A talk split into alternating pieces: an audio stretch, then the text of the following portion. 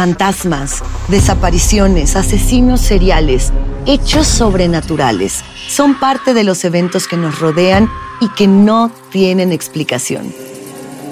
Enigmas sin resolver, junto a expertos, testigos y especialistas, en una profunda investigación para resolver los misterios más oscuros del mundo. Enigmas sin resolver es un podcast de euforia. Escúchalo en el app de Euforia o donde sea que escuches podcasts. Bienvenidos al podcast de Noticiero Univisión Edición Nocturna. Aquí escucharás todas las noticias que necesitas saber para estar informado de los hechos más importantes día con día. Lunes 21 de noviembre, estas son las noticias principales. Un veterano hispano dijo que entró en modo de combate para desarmar al pistolero que disparó y mató a cinco personas en un club nocturno en Colorado. Univision entrevistó a este héroe hispano. Como hermanos, I hit him with the, the gun. His gun, not mine.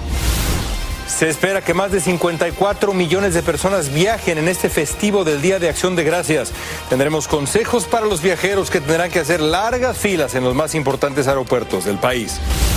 Y autoridades en Los Ángeles descubren un laboratorio clandestino de pastillas de fentanilo. Le declaran la guerra a esa droga que este año mató a decenas de miles de estadounidenses. Comienza la edición nocturna. Este es su noticiero Univisión, edición nocturna, con León Krause. Amigos, bienvenidos a las noticias y feliz principio de semana. Empezamos con la historia de un héroe, un veterano hispano que estaba con su familia en el Club Q de Colorado Springs. Dijo que cuando vio a un pistolero disparando a todos, se lanzó en lo que llama modo de combate contra esta persona, contra el agresor. Así tiró al joven, que ahora enfrenta por lo menos cinco cargos de asesinato y otros cinco de cometer crímenes de odio, y evitó que siguiera disparando. Es un héroe de verdad. Desde Colorado Springs, Juan Carlos González tiene las palabras del héroe que sin duda alguna salvó muchas vidas. Así es como cuenta Richard Fierro, que logró someter al atacante durante la balacera que dejó cinco muertos y 17 heridos antes de que lograra disparar más balas y causar más daño. Y es que lo vio cuando se dirigía al patio. Ahí estaban su esposa y su hija y sabía que tenía que detenerlo a toda costa. ¿Con su propia arma? Sí, con él. I grabbed it and I hit him with it. I kept hitting him with it. Para lo cual utilizó su experiencia militar ya que pasó 15 años en las Fuerzas Armadas. Ahí aprendió que hay que detener al enemigo cuanto antes y como sea posible. El presunto responsable es Anderson Lee Aldrich, de 22 años de edad, quien supuestamente llevaba un rifle de alto poder, una pistola y un gran número de municiones. Resultó herido y se encuentra hospitalizado en calidad de arrestado bajo cargos de asesinato y crímenes de odio. También el año pasado lo habían arrestado por hacer amenazas con una bomba en la casa de su madre, pero aparentemente en aquella ocasión no se le presentaron cargos. Richard Fierro no quiere que lo llamen héroe y dice que lo que más le duele es que no pudo salvar a las cinco personas que murieron, entre ellas un amiguito de su hija, a quien conocía desde pequeño. Además siente tristeza por los heridos, incluyendo dos amigos de su familia que aún están hospitalizados. Aquí la gente sigue trayendo flores, veladoras, cruces y otros artículos en memoria de los que murieron y para pedir por la pronta recuperación de los heridos. Y mientras la comunidad continúa aquí reuniéndose, realizando vigilias en el lugar de los hechos, las autoridades informaron el día de hoy que el joven de 22 años de edad, presunto responsable de esta matanza, continúa detenido sin derecho a fianza. En Colorado Springs, Colorado, Juan Carlos González, Univisión. Pues aunque él no quiera que le llamen así, sin duda es un héroe, sin duda. La policía de Nueva York, mientras tanto, busca un sospechoso que una cámara de seguridad grabó cuando lanzaba una piedra a un bar frecuentado también por la comunidad gay. El dueño dijo que había instalado vidrio laminado precisamente porque tenía miedo, temor de este tipo de ataques y admitió estar preocupado después del tiroteo allá en Colorado. La policía de Naugatuck, Connecticut, junto con el FBI, busca a Christopher Francischini, el hombre de 31 años que mató a su hija de 11 meses y luego la desmembró. Estaba en libertad bajo fianza de 375 mil dólares por delitos anteriores y antes de este asesinato atroz llevaba un monitor de rastreo en el tobillo. Se le considera muy peligroso. Hay 10 mil dólares de recompensa por información para detener a este hombre. Un auto todoterreno se estrelló contra la vidriera de cristal de una tienda Apple en las afueras de Boston, allá en Massachusetts. Dejó un saldo de un herido y un muerto, varios heridos de hecho. Galo Arellano nos dice exactamente qué pasó.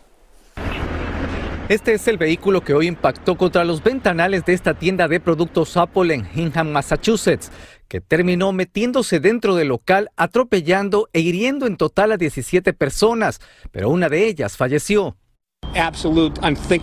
Fue un suceso absolutamente impensable que ocurrió mientras los clientes compraban un teléfono o llegaron allí para arreglar algo, dijo el fiscal del condado Plymouth. Esta testigo cuenta que a eso de las 10 y 45 de la mañana escuchó un ruido fuerte y luego observó personas corriendo. Otros estaban en el piso y dice que vio gente que estaba arrodillada frente a los heridos. El vocero de la Asociación de la Policía Estatal de Massachusetts dijo que fue un día triste a pocos días de acción de gracias. El cliente de Apple que falleció tenía 65 años y provenía de New Jersey. El conductor todavía no ha sido identificado, pero sobrevivió al impacto. El fiscal a cargo de la investigación dijo que están considerando todo tipo de escenarios, incluyendo la hipótesis de un lamentable accidente o incluso un acto intencional.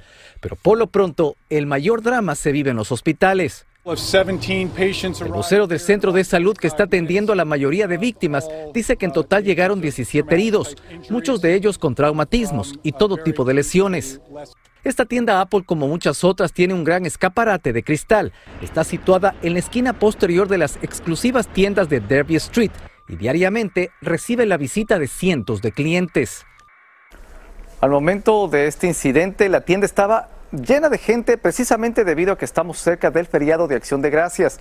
Pero por más que se tomen precauciones, nadie está preparado para algo semejante y tan inesperado. Seguimos contigo. Gracias, Galo. La AAA predijo que 54 millones y medio de personas viajarán 50 millas o más desde su hogar este festivo del Día de Acción de Gracias. Uno de los aeropuertos más concurridos del país va a ser el de Los Ángeles, donde ya se esperan multitudes, largas filas y dificultades para estacionar el auto. Desde Los Ángeles, Dulce Castellano nos tiene consejos prácticos para los viajeros en esta temporada. Muy buenas noches, León. Estamos en el Aeropuerto Internacional de Los Ángeles, donde ya se iniciaron los viajes para las fiestas del Día de Acción de Gracias, pero hay varias sugerencias que se deben considerar. Según datos de la Administración de Seguridad del Transporte, se espera que solo este viernes 25 de noviembre se registren más de 2.400.000 pasajeros en los aeropuertos del país, una cifra récord para esta fecha, y entre el 17 y el 30 de noviembre, American, Delta y United Airlines calculan más de 20 millones de pasajeros.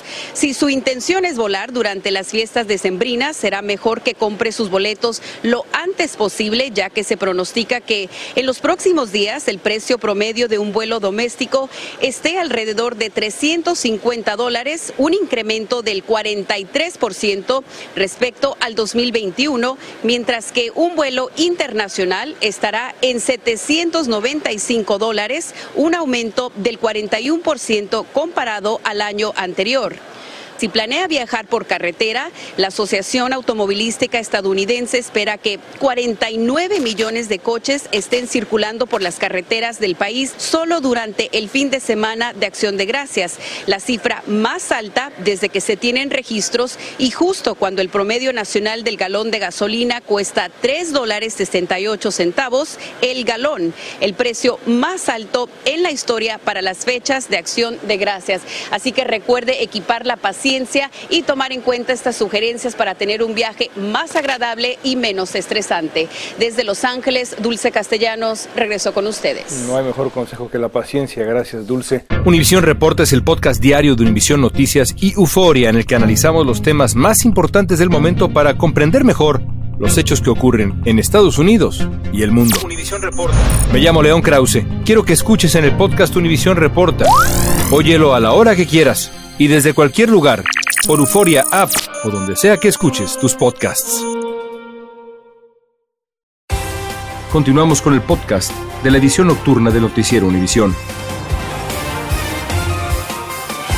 Y se acerca la temporada navideña y con ella el envío masivo, enorme de regalos. En los dos últimos años hubo demoras en las entregas porque mucha gente se quedó en casa, compró regalos por internet porque estábamos todos en pandemia. Pero ahora, como dice David Palomino, las principales empresas de envíos de este país dicen que están listas ya para que los regalos nos lleguen a todos a tiempo. Vamos a ver.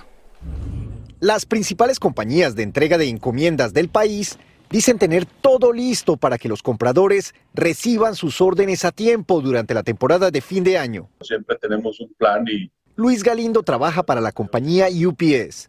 Cuenta que durante la pandemia fue todo un desafío estar al día con las entregas de encomiendas, pero que eso les dejó valiosas enseñanzas. Porque no teníamos este, muchos, muchos paquetes en, las tiendas, todas las personas estaban en su casa ordenando y ahorita yo pienso que ya empieza todo a la normalidad. Para esta temporada, la primera prueba que tendrán que afrontar compañías como FedEx y UPS serán las compras de Viernes Negro y Cyber Monday. Desde agosto estamos eh, planificando todo, hablando con, nuestros clientes, teniendo un, proceso desde cómo vamos a, a, repartir y cuántas personas vamos a contratar. Voceros de FedEx también se muestran optimistas tras superar las dificultades de la pandemia. A través de un comunicado dicen que la infraestructura de la compañía está en su mejor momento desde el COVID. Afirman estar confiados y listos para lo que viene. Pero tenga en cuenta que recibir sus órdenes a tiempo para la Navidad es algo que no depende únicamente de las compañías de entrega de encomiendas. Usted también puede ayudar a agilizar el proceso. Poner sus órdenes con suficiente tiempo ayuda a que lleguen antes de la Navidad. El último día para para que los paquetes sean garantizados para Navidad es el eh, diciembre 20. Y para quienes buscan empleo, compañías como Amazon y UPS siguen buscando trabajadores para la temporada de fin de año. En Chicago, David Palomino, Univisión. Y vuelve a surgir la posibilidad de una huelga de trabajadores ferroviarios que costaría unos 2 mil millones de dólares todos los días en pérdidas a Estados Unidos. Uno de los dos más importantes sindicatos ferroviarios votó para rechazar un acuerdo que habría evitado esta huelga. El presidente Biden y los eh, secretarios de Transporte, de Agricultura y del Trabajo habían ayudado a elaborar ese acuerdo. El fiscal federal de Los Ángeles llamó a enfrentar la crisis provocada por el fentanilo. Ahí, en esa ciudad, donde las autoridades descubrieron un laboratorio clandestino que fabricaba mil pastillas cada hora. Un padre hispano se convirtió en activista después de que su hijo adolescente muriera tras consumir fentanilo. Jaime García nos habla de la lucha contra la droga que mató a decenas de miles de estadounidenses el año pasado.